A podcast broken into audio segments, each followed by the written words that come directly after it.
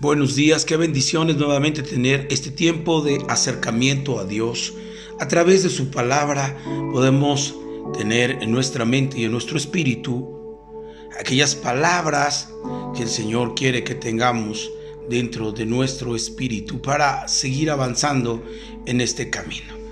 Quiero eh, al iniciar esta, esta semana poder platicar un poco sobre aquellas cosas que tienen que ver con palabra cambio.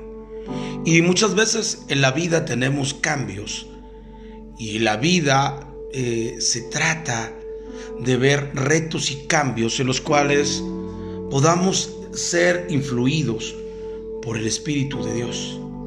El mismo Espíritu nos lleva a cambios que van a celebrar en el futuro una conclusión de un propósito definido. Pero muchos de nosotros tenemos temor a los cambios. Muchos de nosotros nos es mejor estar en aguas de bonanza, tener eh, tiempos apacibles.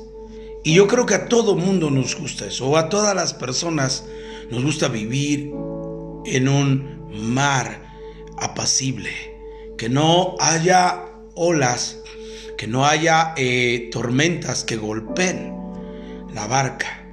Sin embargo, la escritura nos dice que los cambios son necesarios en la vida y que los cambios mismos nos van a abrir el tenor de aquello que no conocemos. Y precisamente ese es el enfoque. Cuando nosotros entramos a cambios, vamos a, a tener un tiempo de aquello desconocido que nunca hemos vivido y que entraremos en esa vivencia y a eso le llamamos cambios, a las cosas que entramos y que no conocemos. Porque si uno entra de un lugar conocido a otro, eso significa que esa palabra no se podría denominar cambio.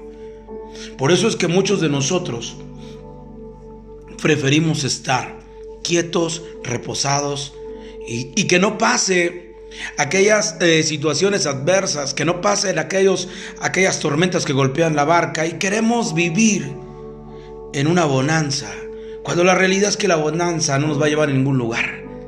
Las tormentas pueden golpear tu barca, pero eso te lleva a entrenar tu mente, que así como los discípulos, la Biblia dice que estando ellos en la barca y Dios hablándoles y diciéndoles vamos a pasar del otro lado, Jesús se fue a dormir, porque la palabra concreta en la vida de él era vamos a pasar del otro lado.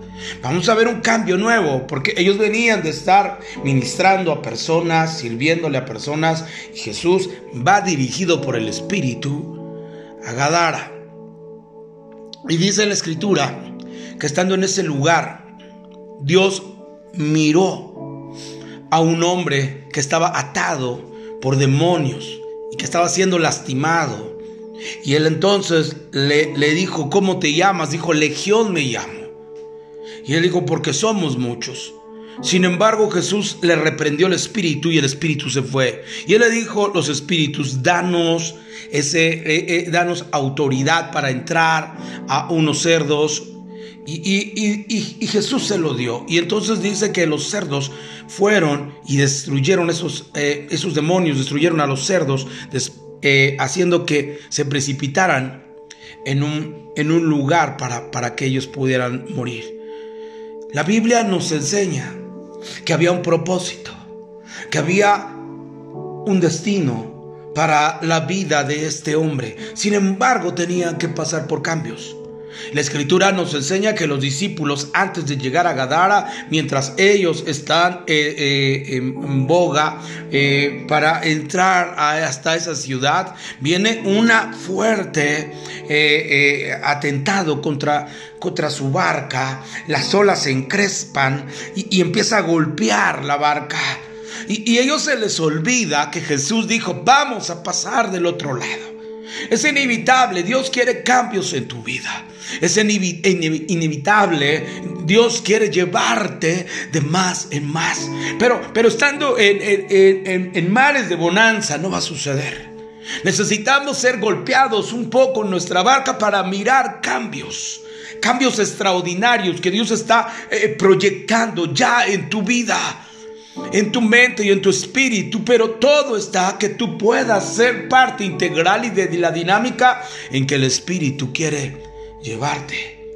Por ejemplo, en Mateo capítulo 4, verso 1, dice la escritura, entonces Jesús fue llevado por el Espíritu al desierto para ser tentado por el diablo. Y muchos de nosotros hemos abortado la idea de vivir o pasar, perdón, pasar por el desierto. No vivir, pasar por el desierto. No está en nuestra mente concebida querer pasar por un tiempo, por un tiempo de desierto.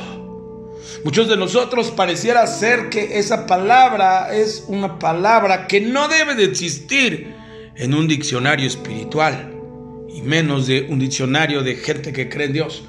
Sin embargo, la palabra nos dice que Jesús fue llevado. Y en el, en el, griego original dice, fue conducido hacia adentro. O sea, fue conducido por el Espíritu a meterse al desierto. Va a haber un cambio en él. Jesús está comenzando su ministerio, pero necesita cambios. Y una de las características por las cuales el Espíritu te lleva conducido hacia adentro del desierto es precisamente por lo que Dios habló en el Antiguo Testamento para examinar nuestro corazón, para saber si habéis de obedecer o no a sus mandamientos. Los cambios siempre van a ser trascendentales, pero en medio de los cambios Dios quiere examinar tu corazón. Job fue examinado su corazón cuando en un día pierde todo y viene su mujer y le dice, maldice a tu Dios y muérete. Porque la perspectiva de esta mujer es que Dios no puede enviar a una persona en el desierto y quitarle todo y, que pueda eh, vivenciar un, un tiempo en soledad. Y esta mujer le dice, maldice tu Dios y muérete porque, porque estás en una situación increíblemente mal.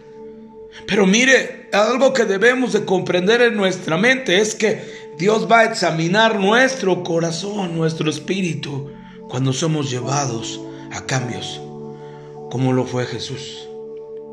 Dice que fue puesto a prueba o examinado.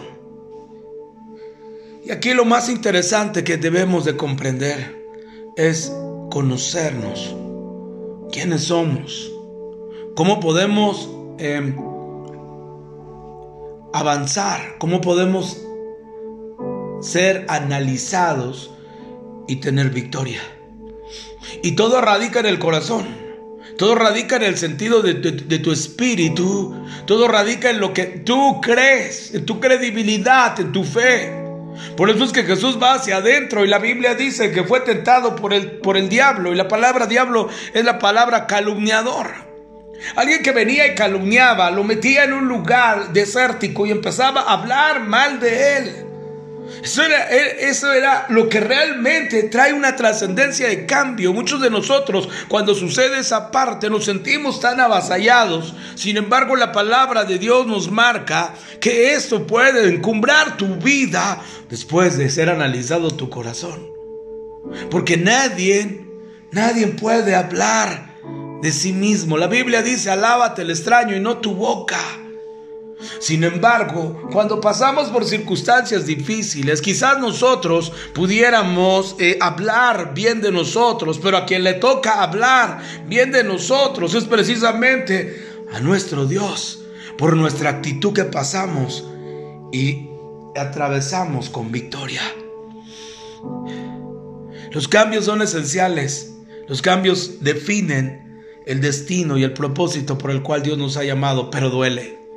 Los cambios no son nada fácil, pero los cambios son pertinentes para el avance de tu vida y del avance del reino de Dios. Por tanto, no abortemos esos avances, esos cambios que Dios trae a nuestra vida. Por eso es que Jerusalén no entendió esto y tuvo que esperar mucho tiempo, o va a tener que esperar mucho tiempo, según la Biblia, por no entender los cambios, por no querer eh, eh, comprender el tiempo de su visitación. Y, Mateo capítulo 23, verso 37 dice, Jerusalén, Jerusalén, que matas los profetas y apedreas a los que te son enviados. ¿Cuántas veces quise juntar a tus hijos como la gallina junta sus polluelos debajo de las alas y no quisisteis? Eso me lleva a veces a que mi corazón se quebrante.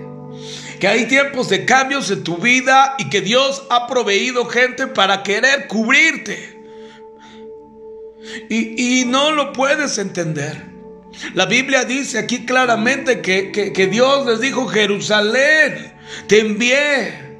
Mataste profetas, apedreaste a los que te son enviados, yo te los envié. Yo, yo te los envié para cambios, para, para, para cosas evidentes en tu vida, para, para cosas trascendentes, para llegar a tu destino y a tu propósito. Y no, no quisiste recibir un cambio. ¿Cuántas veces quise juntar a tus hijos como la gallina junta sus polluelos debajo de las alas y no quisiste? Y me viene a la mente, porque porque yo he visto esa imagen de esa gallina cubriendo a sus a sus polluelos. Mira qué tremendo, en una, sabiduría, en un animal, en, la, la, actividad de protección. Y es que los cambios no debemos de frenarnos en pensar que vamos solos. No, vamos impulsados por el Espíritu, vamos llenos de su Espíritu, vamos, vamos llevados hacia adentro por el Espíritu. Y esto nos habla que el Espíritu mismo estará con nosotros. No nos dejará. Él nos va a proteger, Dios, pero quiere examinar tu corazón, quiere saber lo que hay en tu vida, si habéis de obedecer o no, en medio de las pruebas, en medio de las circunstancias difíciles. Y, a veces mi corazón se quebranta al mirar esa figura de la gallina cuidando sus pollos. Qué, qué tremendo pasaje. Esta gallina nos da la habilidad de cambio, nos da la habilidad de movilidad en medio de cosas que necesitamos y requerimos hacer para crecer. Y dice, aquí vuestra casa os sea dejada desierta, porque os digo que desde ahora no me veréis hasta que digáis bendito el que viene en el nombre del Señor. Y esto me lleva a simbrarme. Ellos no pudieron entender que el Salvador vino para que ellos pudieran tener la oportunidad de un cambio, de ya no vivir bajo sus propias costumbres humanas y tener una perspectiva del Salvador, del Mesías. Sin embargo, ellos se cerraron a no recibir un cambio. Y dice la escritura que entonces dice, ya no me veréis hasta que digas, bendito el que viene en el nombre del Señor. Y esto les ha pasado cosas tan complicadas a los judíos, al pueblo de Israel. Bastantes situaciones adversas en el transcurso hasta que venga Cristo. Hasta cuando ellos digan, bendito el que viene en el nombre del Señor. Y por no querer un cambio, van a tener que esperarse mucho tiempo hasta que venga nuestro Señor Jesús y ellos puedan definir su condición de arrepentimiento hacia el Salvador, hacia el Mesías. Pero es un tiempo hermoso de cambio, por tanto, definamos que nuestra vida vaya en avance y no se detenga. Que tengamos esa actitud por mirar que esos cambios no los abortemos, sino abramos nuestros brazos y digamos bienvenidos los cambios. Bienvenidos a aquellas cosas que vendrán, que aunque duela, es algo inevitable que nos traerá una gran bendición, porque los cambios nos llevan a mirar el destino y el propósito. Quiero hacer una oración. Señor, gracias por esta bella mañana. Gracias por tu palabra. Gracias porque hay un empuje de tu espíritu a que vayamos, Señor, al desierto para ser examinados en nuestro corazón y aunque venga el difamador, el calumniador, nosotros permanezcamos firmes en el propósito y el destino por el cual tú nos llamaste. Señor, que no nos espanten esas olas que se encrespan y nos golpean, sino que tengamos una respuesta correcta a recordar lo que dijo el Señor, vamos a pasar del otro lado y confiar en esa palabra. Señor, seguimos persistiendo que aún en el desierto podamos tener victoria Y después de ello, como dice tu palabra, al terminar este tiempo de desierto vinieron los ángeles y le servían a Jesús. Padre, que el mundo espiritual se ponga a favor nuestro para las cosas del propósito y destino que tú has estado poniendo en nuestra vida en este tiempo. Señor, que se abran puertas de bendición para todos aquellos que seguimos creyendo en tu, tu palabra, en tu poderosa palabra. Señor, gracias por este engüento, gracias por este aceite que viene a sanar nuestras heridas y a tener perspectiva de parte del Espíritu. Esa unción fresca y viva. Gracias, Padre, en el nombre poderoso de Jesús. Te damos gloria y honra a ti, Jesús. Gracias. Amén. Amén. Que Dios les bendiga, que tengan un excelente inicio de semana, que Dios fluya con su verdad en cada uno de ustedes. Hasta luego.